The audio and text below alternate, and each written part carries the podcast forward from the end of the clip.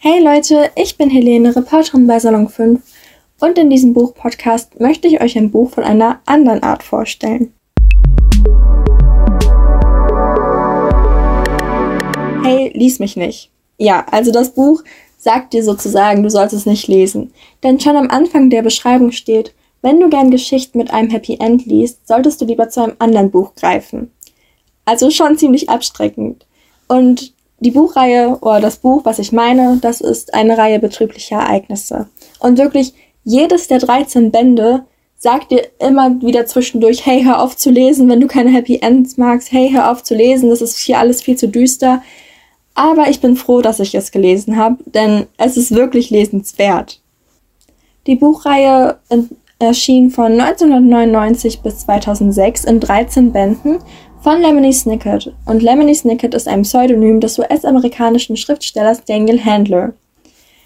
Also Lemony Snicket ist nicht wirklich der Autor des Buches. Lemony Snicket ist genauso eine Figur im Buch wie die anderen Figuren auch.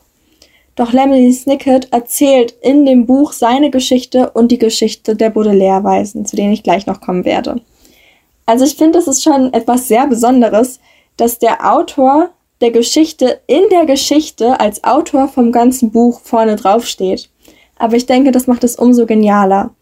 Also Daniel Handler hat das Buch geschrieben und in diesem Buch gibt es dann den Autor Lemony Snicket, der die Geschichte im Buch geschrieben hat und dabei noch seine eigene hineinflechtet und eigene Kommentare noch zu den Charakteren abgibt und auch ab und zu noch mit dem Leser spricht. Was ich sehr angenehm finde, weil man das halt echt nicht oft in Büchern findet, dass der Autor oder der in Anführungsstrichen Autor äh, mit dem Leser redet und halt so seine Meinung gibt und ja, vielleicht auch so ein paar Rätsel schon löst, mehr oder weniger, oder Rätsel aufgibt, die man dann halt lösen muss durch die, durch das weitere Lesen. Auf jeden Fall, die Geschichte handelt aber nicht nur von Lemony Snicket, das ist nur so nebenbei, aber eigentlich die Main Story handelt von Violet, Klaus und Sunny Baudelaire, denen ein schreckliches Schicksal ereilt. Die Geschwister verlieren ihre Eltern und müssen fortan bei einem entfernten Verwandten leben, Graf Olaf. Ein gemeiner Hochstapler. Hochstapler bedeutet nicht, dass er den Kindern einen hohen Stapel Spielzeug in ihrem neuen Zimmer legt. Es bedeutet, dass er sie hinterhältig um ihr Erbe bringen will und dafür lügt, dass sich die Balken seiner morschen Bruchbude biegen. Die drei Kinder müssen sich mit Händen und Füßen und vor allem mit ihren schlauen Köpfen wehren, um Graf Olafs fiesen Plan zu vereiteln. Das ist der Inhalt. Und ja, ich denke aber, es ist noch viel mehr als das. Also es kommt jetzt natürlich so ziemlich einfach rüber. Aber wenn man mal überlegt, es sind 13 Bücher und wäre es so eine einfache Handlung, dann wird man das nicht über 13 Bücher strecken. Das wäre unnötig. Denn es kamen noch viele andere Geheimnisse und auch ein Riesenrätsel dazu, was der Geschichte eigentlich wirklich den Lauf gibt. Also am Anfang, so der erste Plot ist das mit Graf Olaf, der auch durch die Buchreihe gezogen wird. Aber danach kommen noch so andere Geheimnisse und immer und immer mehr. Es ist so ein bisschen so ein Schneeballeffekt, wenn man das so sagen möchte. Aber Graf Olaf ist eben der Haupteffekt in der Geschichte. Und ja, wie gesagt, es gibt 13 Teile und in jedem Teil gibt es halt die Weisen und Graf Olaf, die so ein bisschen Katz und Maus spielen. Ähm, aber das Ganze wird aufgefrischt durch einen ständigen Szenenwechsel. Also es bleibt nie an einem Ort. Man hat ein Buch, da geht es um einen Zirkus, wo die Kinder sich aufhalten. Dann aber auch ein altes, verlassenes Krankenhaus. Oder in New York sind sie, glaube ich, tatsächlich auch, in alten Villen ganz oft, in einer, in einem Internat. Und dieser ständige Szenenwechsel gibt halt immer wieder so eine, ja, etwas Erfrischendes in diese Buchreihe, sodass einem nicht langweilig wird und es alles eigentlich relativ kurzweilig abläuft. Aber dennoch kann man die Bücher nicht allein lesen, also es ist eine aufbauende Handlung. Aber dieser Szenenwechsel hilft halt dabei, der Handlung durch und durch zu folgen, weil immer ein neuer Plot in dem Buch kommt und nicht ein Plot durch alle Bücher komplett gezogen wird, außer halt, dass Graf Olaf das Erbe oder beziehungsweise die Baudelaire-Weisen haben möchte. Und obwohl es Kinderbuch genannt wird, denke ich doch eher, dass es ein Jugendbuch ist, da halt eben der Humor nicht so wirklich von Kindern verstanden werden kann, die Bücher relativ lang sind und ich das auch ziemlich morbide finde. Also an manchen, an manchen Stellen im Buch, da versucht Graf Olaf Sachen, da denke ich mir, das ist bestimmt kein Kinderbuch. Ähm, also das ist dann schon halt so, es sind sehr düstere Sachen. Eben deswegen warnt das Buch ja auch vor sich selber, dass man es eben nicht lesen sollte, wenn man auf glückliche Geschichten steht. Aber ich denke, das ist auch etwas, was das Buch so besonders macht. Es ist keine glückliche Geschichte. Und das ist ein großer Punkt für mich eigentlich gewesen, weil man liest ja oft Bücher und da gibt es natürlich die Probleme, sonst wäre es ja nicht interessant. Aber letztendlich ist es oft eine heile Welt oder zum Schluss eine heile Welt. Besonders halt in so Liebesromanen oder Romanen, die halt in unserer Welt spielen, wie eben eine Reihe betrüblicher Ereignisse. Doch wohl oder übel ist das Leben nicht immer glücklich und hat natürlich seine hellen Momente, aber besonders wenn man halt einen Schicksalsschlag erlitten hat, hat es oft einen Tiefpunkt. Und ich finde, das ist in diesem Buch super dargestellt worden. Es ist nicht traurig, es ist kein trauriges Buch, aber es trotzt auch nicht vor Glücklichkeit. Und das Einzige, was wirklich dieses Glück in das Buch bringt, sind die äh, Kinder selber, also Violet, Klaus und Sunny, weil sie halt immer diese Liebe füreinander haben und immer das Gute noch in den Menschen sehen. Und das ist es halt, was die Geschichte so strahlen lässt, sage ich jetzt mal. Ansonsten wäre es tatsächlich ziemlich düster, aber halt durch die Weisen und auch durch Humor wird das alles so ein bisschen aufgelockert und es ist nicht so schwer, das zu lesen. Also es ist ziemlich einfach. Und auch wie schon in der Beschreibung steht, also Hochstapler bedeutet nicht, dass er den Kindern einen hohen Stapel Spielzeug in, ihrem neuen, in ihr neues Zimmer legt. Also dieser Humor von Worterklärungen und bildlichen Darstellungen macht das echt lustig und Lemony Snicket ja, macht da auch so den einen oder anderen Witz, was auch sehr angenehm ist. Ja, aber ich denke halt, das Buch ist natürlich überspitzt, aber kommt manchen Phasen im Leben ziemlich nah, die nur mal traurig sind, was ja auch okay und realistisch ist. Und das hat das Buch wirklich gut verpackt.